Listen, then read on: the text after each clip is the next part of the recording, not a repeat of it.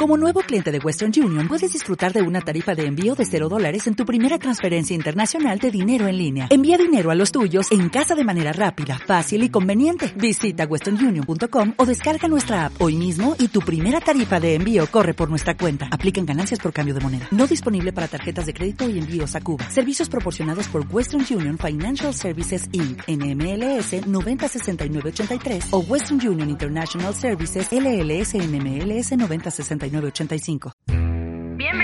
a Anything, un podcast con profesionales en nada y, aprendices, de, todo. Con mucha frecuencia cuando la gente siente nublado el sentido de la vida, a pesar de estar haciendo cosas muy buenas o de tener trabajos muy exitosos, lo que ocurre es que en su día a día lo que realizan no está siendo dirigido por un propósito claro. Es decir, una cosa es tener una relación de pareja porque esta te genera una experiencia de valor que hace que valga la pena vivir. Y otra muy distinta, mantenerla por el miedo a la soledad o por dependencia afectiva. Una cosa es trabajar con un ritmo frenético porque lo que haces tiene un propósito que te atrae y te llena la vida de sentido. Y otra, que no soportes el error, el fracaso y la sensación de insuficiencia y te sientes obligado a vivir sobreesforzado. Una cosa es disfrutar de los espacios de soledad y otra aislarse por el miedo al rechazo. Así que pregúntate, ¿cuál es la vida que quieres llevar? ¿Cómo quieres trabajar? ¿Sientes que lo que haces de verdad sirve? ¿Le aportas algo al mundo? Si desapareces, ¿habrá alguna diferencia temporal en la vida de alguien o en la labor que realizas? ¿Te recordarán por algo positivo? Cuando somos niños tenemos toda la existencia por delante. Los días transcurren lentamente y podemos hacer un millón de cosas. Nos volvemos los mejores amigos de otros en cuestión de minutos y no sentimos afán por nada. Estamos en el presente simplemente. En las primeras etapas de nuestra vida experimentamos la sensación de tener tanto tiempo que nos aburrimos fácilmente y por eso saltamos de juego en juego o de actividad en actividad el futuro no es una preocupación tan seria, anticipamos menos las consecuencias de nuestros actos y nos encontramos más orientados a recibir del mundo que a dar. A los 6 años conseguimos nuevos mejores amigos en una tarde de juegos en el parque y a los 17 alcanzamos a ir a 5 fiestas en una noche. La vida nos alcanza para todo. Y a medida que avanzan los años, nuestra percepción sobre el tiempo va cambiando y cuanto más grandes somos, más rápido sentimos que pasa. ¿Has experimentado cada diciembre esa sensación de que el año se acabó muy pronto? Y a esto se suma la invención de la crisis de la edad. La crisis de los 30, la de los 40, la de los 50. Y nos sentimos constantemente presionados por lo que se supone que deberíamos vivir o haber vivido ya. Y para que entiendas esto también, te voy a decir algo que yo escuché que me ayudó bastante en su momento, y es que cada quien corre a su tiempo. Así como alguien se graduó a los 22 pero esperó 5 años para tener un trabajo, alguien ya tenía su empresa a los 25 pero murió a los 50, mientras que otro tuvo su empresa a los 50 y vivió hasta los 90. Hay alguien que todavía está soltero y sin embargo alguien que estudió la secundaria con su hijo e incluso ya es abuelo. Hay quienes tienen pareja y aman a otra. Hay quienes se aman y no son nada. Obama se retiró a los 55 años mientras que Trump empezó a los 70.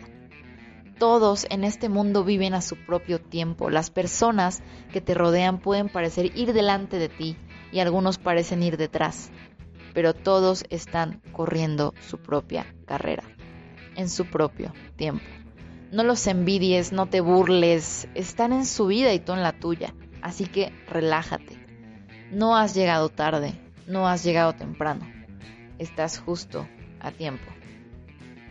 En su momento esto a mí me ayudó bastante. Sin embargo, aún para muchas otras personas los años siguen pasando y sienten que su proyecto de vida se acorta en tiempo de ejecución, mientras las preguntas sobre su propia existencia crecen y crecen. Algunas de estas dudas surgen de legítimo interés por llevar una vida propia, y otras de dejarnos presionar por los estándares sociales, por el reloj biológico, incluso por influencias religiosas bastante lejanas de un Dios de amor. Estas presiones están llenas de, de, creencias infundadas acerca de lo que se supone que hace feliz a la gente. Y muchas veces terminan obligando a las personas a vivir una vida ajena. Como por ejemplo, cuando dicen, ¿no vas a tener un título universitario? ¿No te vas a casar? Ya es hora de tener hijos, ¿no? Debes buscar a alguien de tu misma clase. Estudia algo que valga la pena. Por supuesto que si estudiar te llena de sentido, pues estudia. Si casarte y tener una familia te llena de sentido, cásate y tener una familia. Sin embargo, vale la pena que te preguntes, ¿es esto realmente lo que quiero? ¿O estoy viviendo el proyecto existencial de otros? No sabemos si al final del camino, al mirar atrás, podemos decir que acertamos en el cumplimiento de nuestro propósito o que elegimos bien las rutas laborales y existenciales que transitamos, pero lo que sí podemos asegurar es haber apostado a vivir una vida propia y llena de sentido para nosotros mismos, a una vida responsable, porque la libertad tiene un precio. Llevar una vida propia y con sentido no es simplemente realizar lo que uno quiere. Hay que adueñarse de sí mismo y esto implica desacomodarse, abandonar la dependencia y crecer, salir de tu zona de confort. Hay quienes sienten que traicionan a sus padres porque rompen las expectativas y sueños que ellos tenían sobre sus hijos. Pero son ellos quienes deciden que su felicidad dependa de que sus hijos elijan vivir la vida que les habían diseñado. Y eso es su culpa, no tuya. Vaya peso que les arrojan encima. La, la culpa por decepcionar a quien te rodea puede hacerte flaquear. Así que decides mejor permanecer en un trabajo que odias, o en un matrimonio que no quieres, o en una identidad que no te pertenece, o en un lugar en el que no deseas estar. Y no tiene por qué ser así. Debes ser libre en decidir qué es lo que realmente sí quieres. Solo recuerda que ser libre implica decidir y pagar el precio de sea cual sea la decisión que tomes, enfrentando la angustia de no saber con certeza si la decisión que estás tomando es la correcta. Pero, menos mal, en la vida se vale equivocarse. Y es mejor equivocarse, aprender y mejorar, que vivir toda una vida siendo algo que no quieres ser.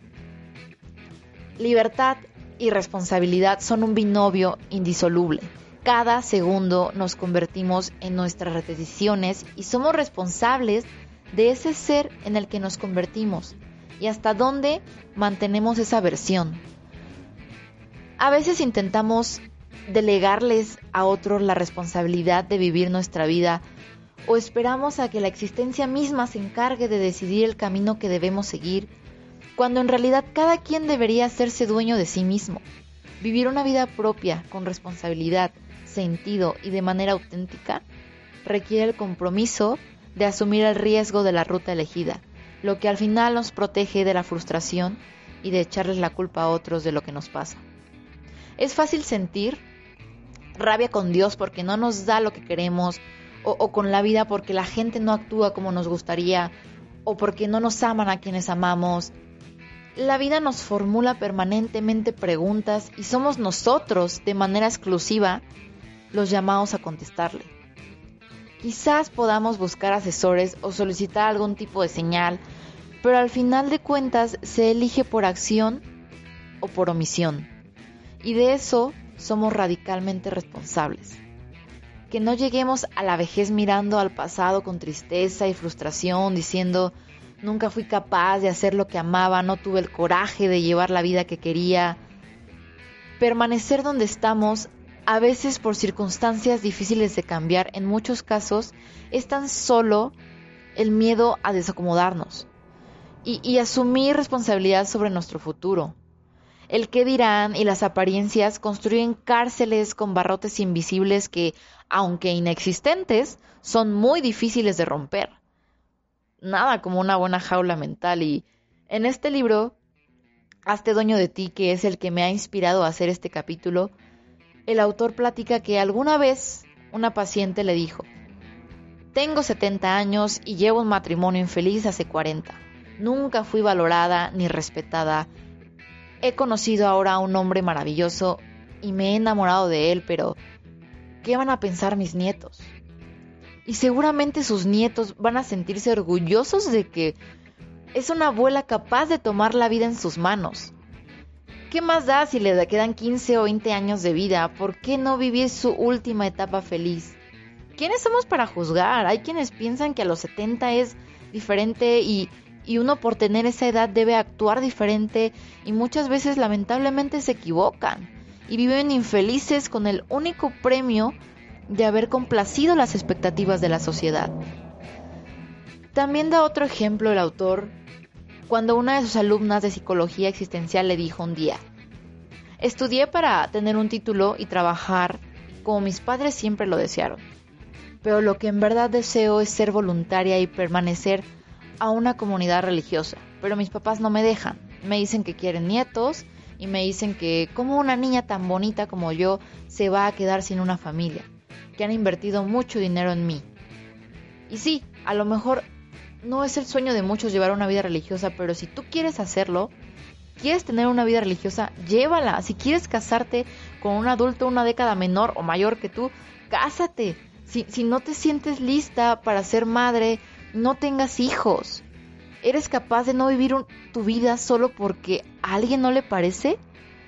¿Estás desaprovechando la oportunidad de sentirte vivo porque gente que ni conoces te ve con recelo?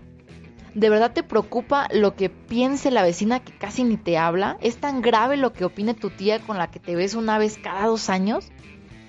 Si alguna de estas preguntas es sí, te digo, hay apariencias tan peligrosas que impiden la salida de la jaula inexistente que habitas. ¿Cuánta ridiculez puede soportar la cabeza? ¿No sería mejor vivir por los valores y no por apariencias? No permitas que tu vida sea puro miedo y educa a tus hijos para que experimenten lo realmente valioso. Una persona una vez dijo, quien tiene un porqué para vivir, puede soportar casi cualquier cómo.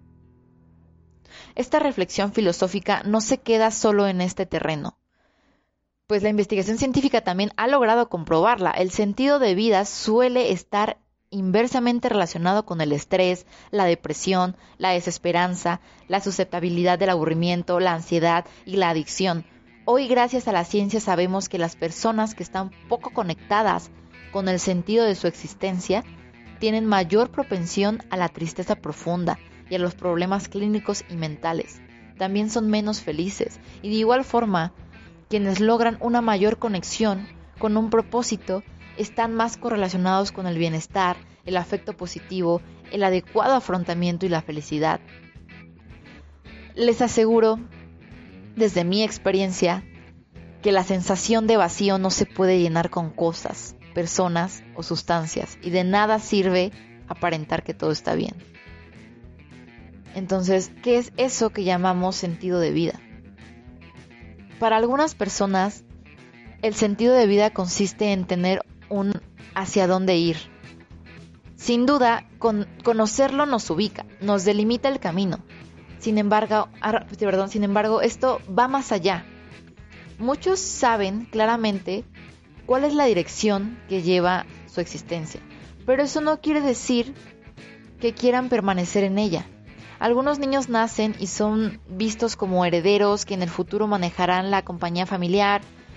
Eh, de otros solo se espera el día en que se les vea caminando al altar y en ambos casos es poca la versatilidad que se les da para definir el rumbo que quieren seguir. Y peor aún, los sueños y expectativas de sus padres están basados en que sean sus hijos quienes den sentido a sus vidas. ¿Qué apuesta tan arriesgada para los padres y tan injusta para los hijos?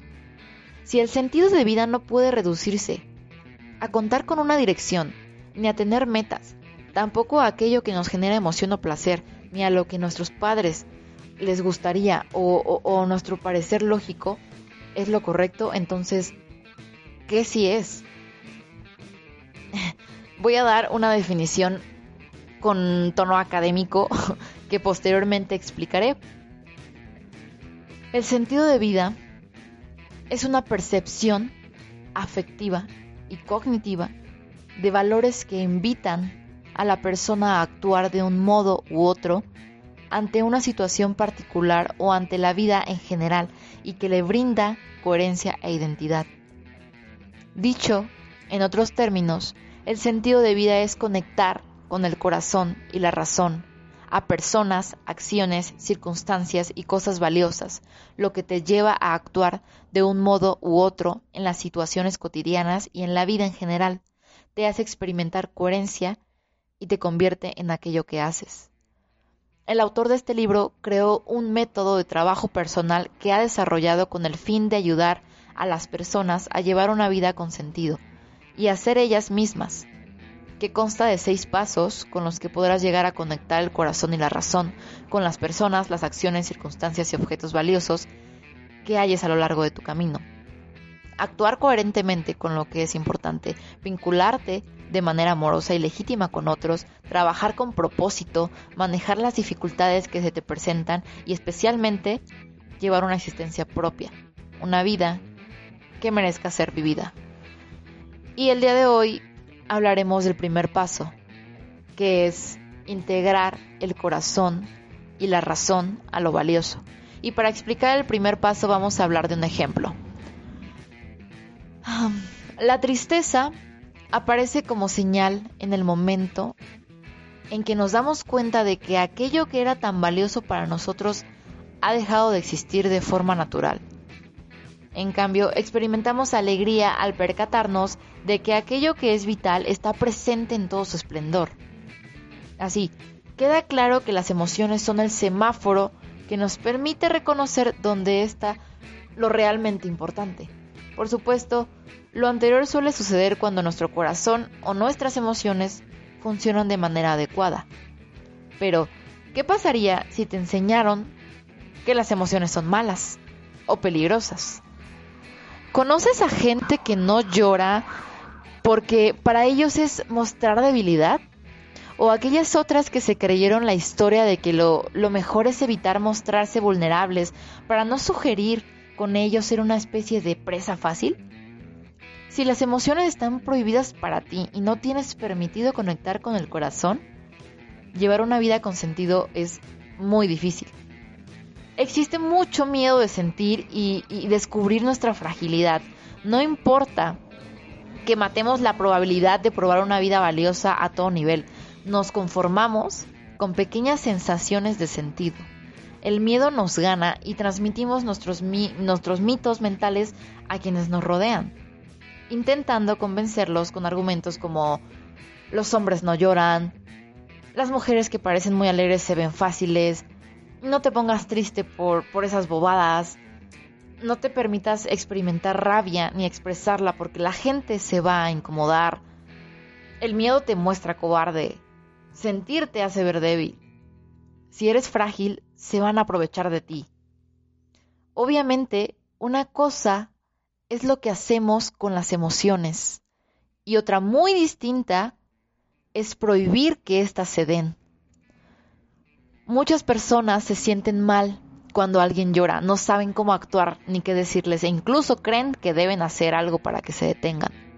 Otro ejemplo es cuando alguien dice, es que si le demuestro todo lo que siento por él, pensará que me tiene en sus manos y se va a aprovechar. En ese caso, el problema no es lo que ella sienta ni lo que quiera expresar, sino que se enamoró de un tarado emocional que se cree con el derecho de utilizar a alguien. Y es que de verdad no sabemos qué hacer con nuestras emociones. Nos relacionamos desde el temor a que nos rechacen, nos desaprueben, no nos quieran, nos exploten o se burlen. O peor aún, somos nosotros quienes nos burlamos, rechazamos y nos aprovechamos. Nos creímos esas historias de lo que significan las emociones y en consecuencia actuamos torpemente validando el, mandato cultural que dice que los sentimientos son malos, peligrosos o de segunda categoría. Y sí, las emociones a veces son peligrosas por la triste realidad en la que vivimos como sociedad, pero también son el componente esencial de la conexión del corazón. En este contexto resulta imposible experimentar el sentido de vida en plenitud. En nuestra cultura existe una supremacía de la razón y quizás una sobrevaloración de ella. Si quieres ofender a alguien, basta con que le digas no seas tan emocional. Necesitamos el matrimonio entre el corazón y la cabeza. Pero ahora, así como las emociones son importantes, la razón también es muy importante. ¿Qué pasaría si la razón no existiera y todo fuera solo emoción? La verdad sería hasta arriesgado salir a la calle. Concentrarnos racionalmente genera una lógica especial que nos brinda unidad y coherencia, pero algo bien importante, tener una razón nunca será lo mismo que tener la razón. Hay que meter la cabeza en la ecuación del sentido, pero no quedarse atrapado en ella, pues la duda y la búsqueda de la, de la certeza racional son obstáculos para la realización de la existencia. Nunca podremos tener el 100% del conocimiento seguro y claro de algo, y menos aún que, que este sea siempre lo mejor.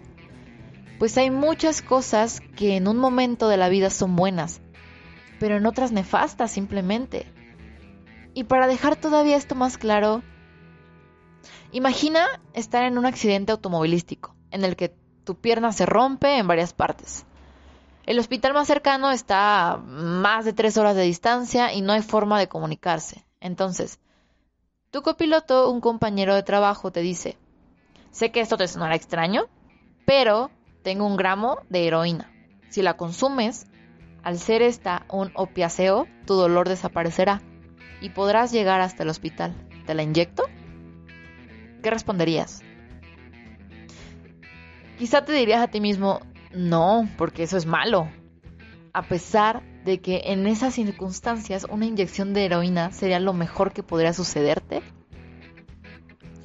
Pareciera que nuestra cabeza no soporta la incertidumbre. ¿Qué tal que acabe esta relación y nunca vuelva a encontrar el amor? ¿Qué tal que haga esta inversión y me quiebre? De tanto pensar la vida se pasa, de tanto miedo a equivocarnos cometemos el peor error, que es no vivir definitivamente la, adicción a la certeza genera un síndrome de abstinencia que nos empuja a ver solo lo que alivia el miedo.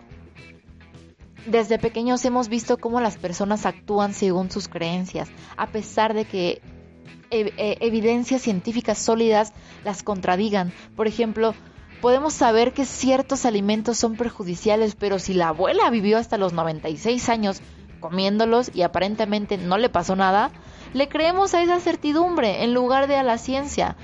Flexibilizar nuestra mente no es sencillo, exige mucha sensatez para no estar gobernados por nuestras convicciones sobre lo que es bueno. Debajo del color de la piel, de la religión, el nivel socioeconómico e intelectual, todos tenemos un esqueleto con similares características. Lo único que al parecer es distinto es la estupidez de quienes se creen mejor especie. Así que hay que elegir bien qué queremos profesar, pues la vida es lo que creemos de ella, las causas que abrazamos y la manera de cómo la interpretamos. Por eso, asegúrate de que lo que tengas haga que valga la pena estar vivo y conéctate con la responsabilidad de elegir una interpretación de la realidad que convierta tu mundo en un mejor lugar. ¿Qué pasa si eliges pareja movido solo por la pasión, por ejemplo? ¿Qué pasaría si lo que lo hace solo por la razón? El sentido implica una mutua relación entre el corazón y la razón. Aunque pueda sonar un poco extraño, puede haber también muchos objetos valiosos que nos llenen de sentido. Me refiero en este caso al lugar donde se vive, por ejemplo, el hogar, que para, para muchos es un objeto de valor. Uno a veces se sienta en algún espacio de la casa o de algún parque o de algún lugar y experimenta la sensación de tener un sitio en el mundo para estar en paz, para estar con ellos mismos, para disfrutar. Otras personas coleccionan artículos históricos, billetes o autos. También hay quienes guardan elementos que tienen un significado especial, que creen que les traen suerte y algunos que usan cierta joya que simboliza su unión amorosa, etc. Y no solo en los objetos encontramos sentido. En los acontecimientos también se alojan infinitas posibilidades de valor, les damos significado a eventos, festividades y fechas, añoramos que llegue pronto la Navidad o el Año Nuevo, quizá nuestro cumpleaños, un aniversario o, alguna celebración especial, hay circunstancias que nos recuerdan lo valioso que hay en la vida. Las personas que, nos, que son importantes para nosotros, los objetos o los lugares que apreciamos. Ahora, si te molesta que te feliciten en tu cumpleaños, o, descalificas a la gente que festeja ciertas tradiciones, o te incomoda la alegría de otros en fechas especiales para ellos, tu cabeza se ha prohibido el disfrute de algunos sucesos y se hace pensar que son ridículos. La existencia está hecha de momentos y su sentido pasa por miles de sentidos que le damos a las situaciones que experimentamos a través de los años. Y simplemente las cosas que para ti puedan ser ridículas de celebración quizá lo, que para ti es importante, a los demás también les da igual.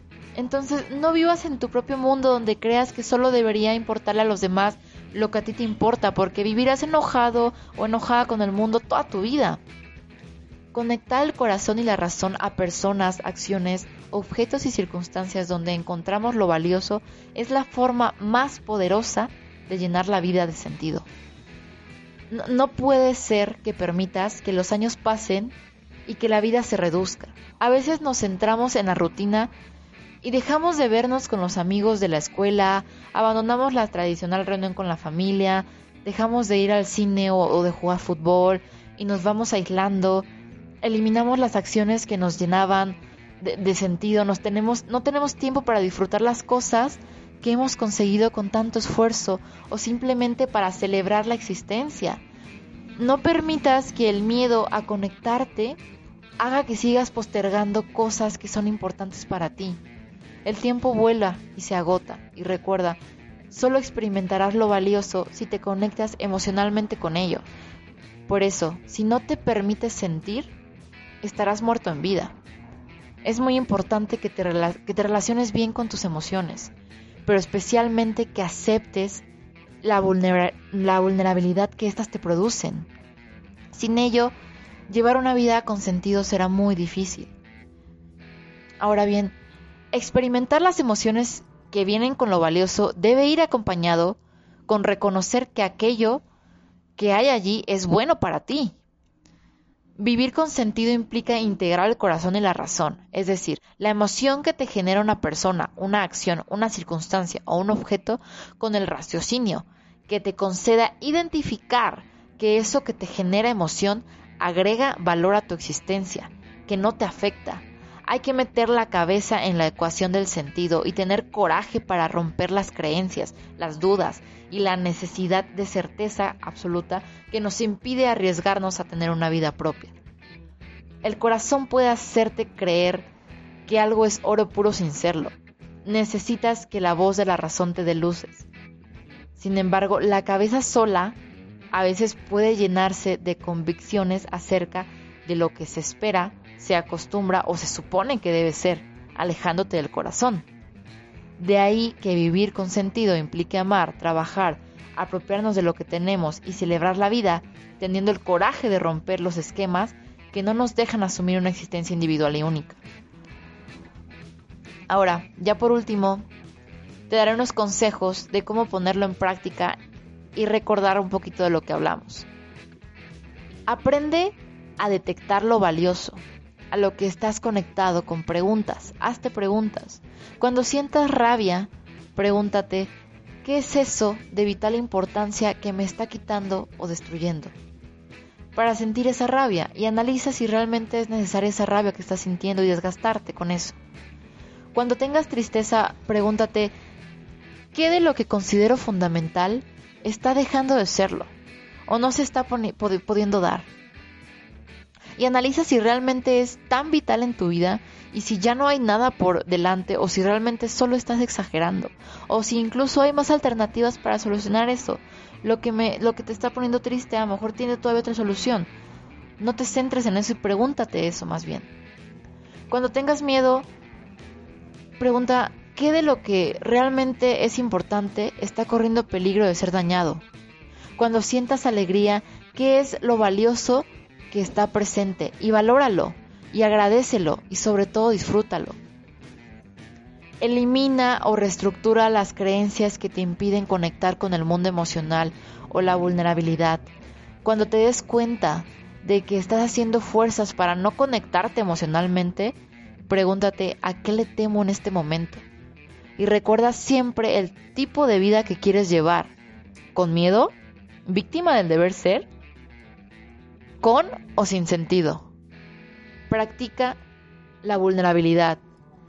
Expresa el afecto y el cariño con todos los que te rodean, especialmente en público. No te contengas para evitar sentir una emoción, excepto si esto te traerá un daño mayor después. Toda conexión verdadera implica fragilidad. No te burles de las emociones de los demás, eso solo aumentará tu miedo y el de ellos y te vuelves parte del problema social que nos impide vivir con sentido. Revisa tu flexibilidad psicológica, no te quedes aferrado a la terquedad, pregúntate siempre, ¿hay otra forma de vivir o de hacer las cosas? Saca en tu agenda también tiempo para actividades que son valiosas para ti y profundiza en el sentido del trabajo, porque a veces corremos esperando lograr algo y se nos va la vida en ello. Organiza también algo propio, algo tuyo, pinta tu habitación con tus colores preferidos, a tu casa, a tu, a tu gusto, compra un sillón donde puedas sentarte y decir, me gusta estar aquí. Identifica tus tradiciones, festejos, fiestas o fechas memorables y prepáralas con todo el significado positivo que le puedas encontrar. Desarrolla campañas de expectativa con su llegada y permite disfrutar de ellas, incluyendo autorregalos o espacios de amor propio. Elabora, elabora un plan con aquello que has postergado, enuméralos en orden de importancia y asegúrate de que no pase una semana más sin que hagas algo que te acerque a lograrlo. Voy a dejar hasta aquí este capítulo. Quizá en otro momento volvamos a tocar otro de los pasos que el autor de este libro diseñó para llevar una vida con sentido, ya que el día de hoy solo tocamos el primer paso y si les agrado y les gustaría que hablemos del resto de pasos, háganmelo saber. Pueden escribir un mensajito en Instagram o a la página de Facebook que encuentran como AnythingMX. Y con mucho gusto los terminaremos de platicar por aquí. Un placer nuevamente compartirles un poco de lo que pude aprender de este libro. Les mando un fuerte abrazo y por aquí estaremos la próxima semana. Gracias. Sintonízanos la próxima semana y síguenos en nuestras redes sociales, Facebook e Instagram como AnythingMX, el espacio donde descubriremos juntos los temas de tu interés.